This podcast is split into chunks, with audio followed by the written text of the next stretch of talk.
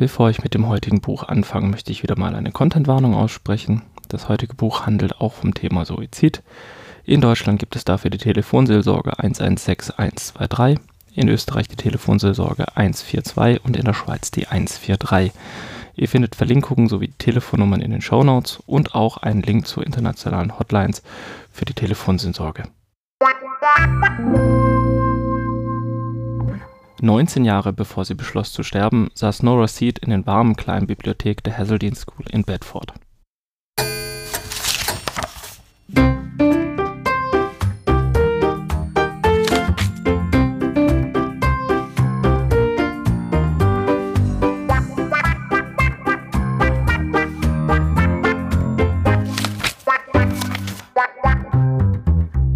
Hallo und herzlich willkommen zu Ente liest.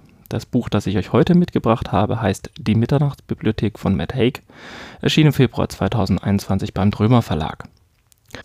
Bevor ich mit dem heutigen Buch anfange, möchte ich auch noch eine kurze Spoilerwarnung aussprechen. Wenn ihr das Buch selbst lesen wollt, würde ich euch dringend empfehlen, die Zusammenfassung zu überspringen. Ähm, es geht leider nicht ohne, dass ich einige zentrale Plotpoints verrate. Noras Leben ist ein bisschen ins Ungleichgewicht geraten. Mit 16 Jahren ist ihr Vater an einem Herzinfarkt gestorben, ihre Mutter an einem Krebsleiden kurz vor der geplanten Hochzeit. Mit ihrem Bruder hat sie seit Monaten nicht gesprochen, den Kontakt mit ihrer besten Freundin verloren. Nun kommt es also zu einem echten Scheißtag. Erst stirbt ihr Kater Voltaire, dann wird ihr auch noch die Arbeit gekündigt. Sie erfährt, dass ihr Bruder in Bedford, dem Heimatort, wo Nora lebt, war, sie aber komplett gemieden hat und sich auch nicht bei ihr gemeldet hat. Dann bekommt sie auch noch eine SMS von ihrem ehemaligen Verlobten, den, den sie zwei Tage vor der eigentlichen Trauung hat sitzen lassen. Ein alter Freund macht ihr Vorwürfe, dass sie eine Band, in der sie früher gesungen hat, ähm, hat platzen lassen, kurz bevor diese einen Plattenvertrag bekommen konnten. Und eine Fremde erzählt es, wie toll es hier ist, doch Kinder zu haben. Und dass sie sich mit ihren 35 Jahren doch unbedingt ranhalten soll. Und zu guter Letzt erfährt sie auch noch, dass ihr Klavierschüler überlegt, die Übungsstunden, die sie gibt, aufzugeben. Nora beschließt also zu sterben und nimmt eine Überdosis ihrer Antidepressiva.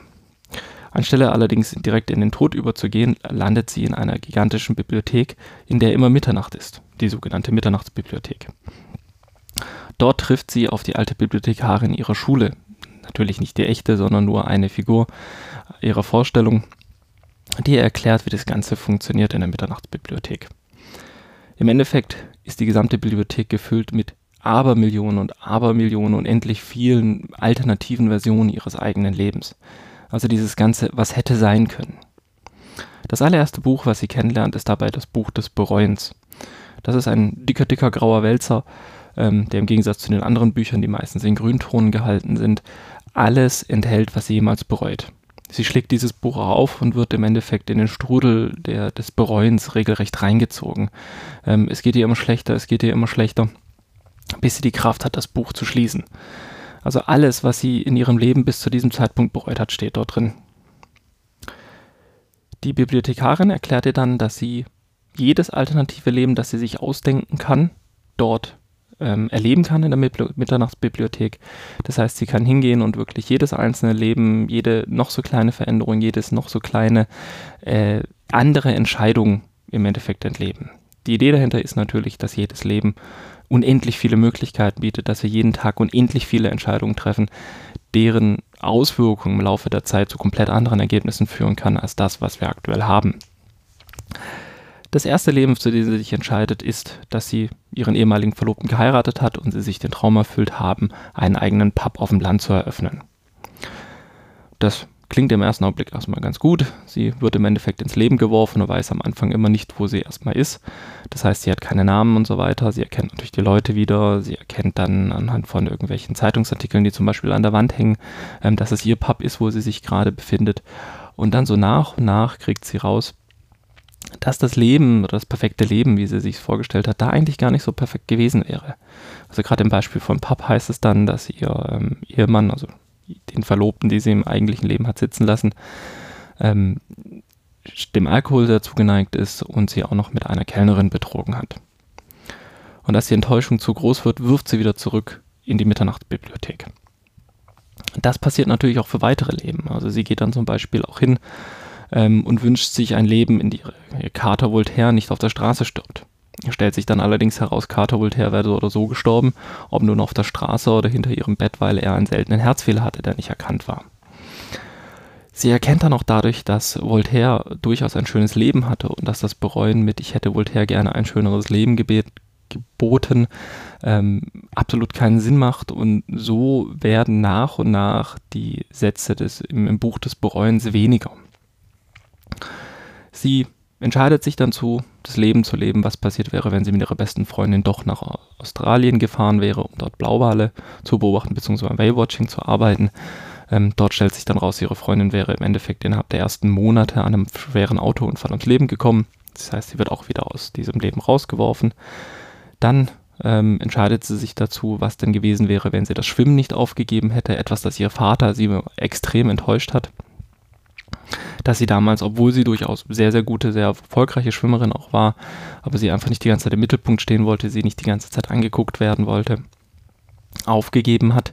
Sie ist dann eine erfolgreiche Olympiaschwimmerin ähm, und ist dann als Vortragsreisende unterwegs und so weiter und merkt eigentlich, dass dieses, ah, sie ist super fit und sie ist berühmt und sie hat irgendwie ein Buch geschrieben mit einer Ghostwriterin zusammen die sich darauf spezialisiert hatte, Bücher mit Sportlern zu schreiben und so weiter, ähm, dass sie da auch nicht glücklich ist und wird auch zurückgeworfen. Zu guter Letzt geht sie da noch hin und, also nicht zu guter Letzt, sie geht da noch hin und überlegt sich, hm, Leben als Gletscher- und Polarforscherin und wird dann im Endeffekt an die, äh, in die Arktis geworfen, um dort ähm, einfach ja, Polarforschung zu betreiben, Gletscherforschung zu betreiben. Sie ist dann irgendwie eine renommierte Gletscherforscherin, also irgendwie Doktor für irgendwas. Ich müsste jetzt selber nochmal gucken, wie genau der Fachbegriff ist.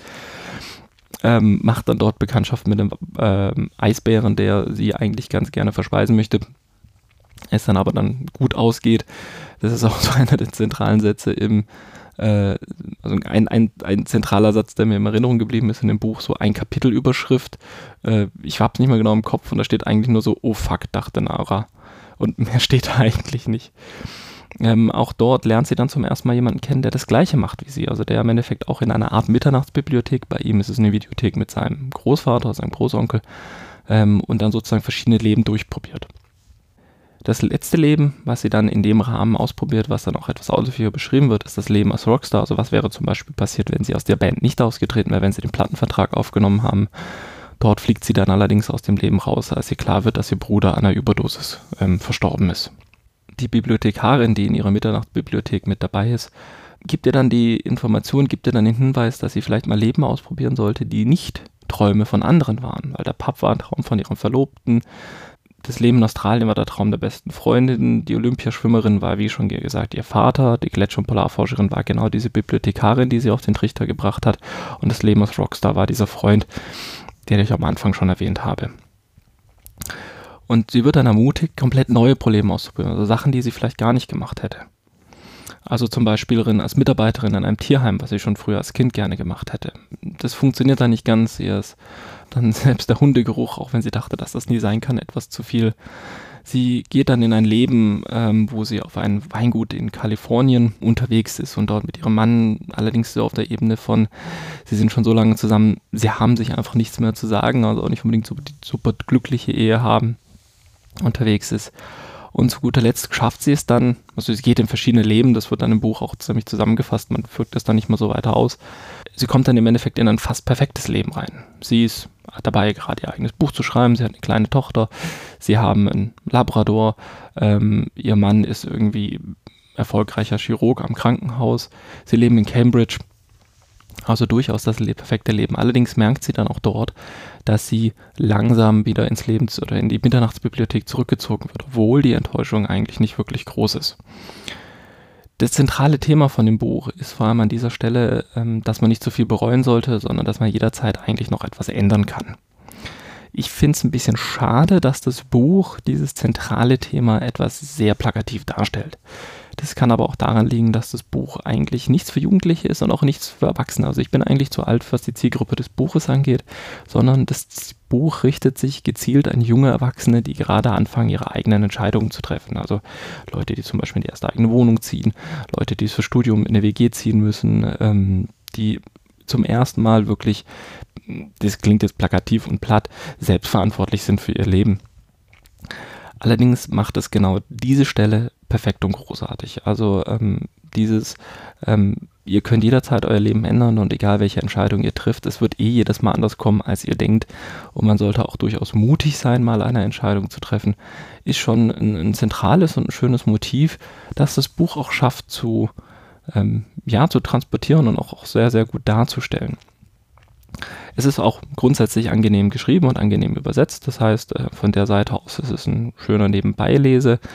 Ähm, was ich aber gerade schon gesagt habe, ich finde es manchmal ein bisschen sehr schade, dass so zentrale Punkte nicht dem Leser überlassen werden, sondern dass im Endeffekt im Zwiegespräch zwischen Nora und dieser zentralen Figur in der Bibliothek ähm, eigentlich verloren gehen. Also dass dort im Endeffekt auch nicht hingegangen werden kann und gesagt werden kann, wir lassen den Leser ein Stück weit das selbst entdecken, sondern es wird gleich plakativ wirklich genannt. Also dieses Zwiegespräch zwischen den beiden gibt leider auch viele Erkenntnispunkte einfach so direkt weg. Ist jetzt ein Stilmittel, ist eine Überlegung, die man machen kann, finde ich ein bisschen schade. Da denke ich mir, da könnte man, hätte man ein bisschen umschreiben können, ein bisschen mal die Leute in die Richtung schubsen können.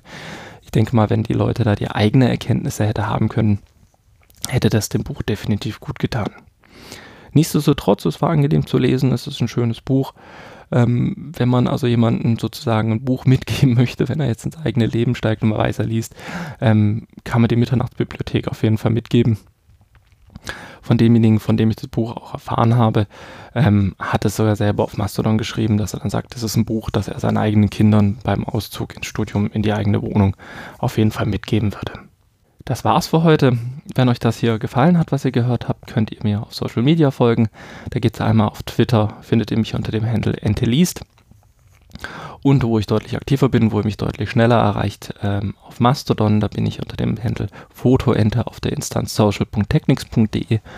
Und ihr findet natürlich beide Links zu diesen Social Media Accounts auf der Webseite www.entelease.de. Ich bedanke mich vielmals für eure Aufmerksamkeit und hoffe, dass wir uns bald wieder hören. Bye.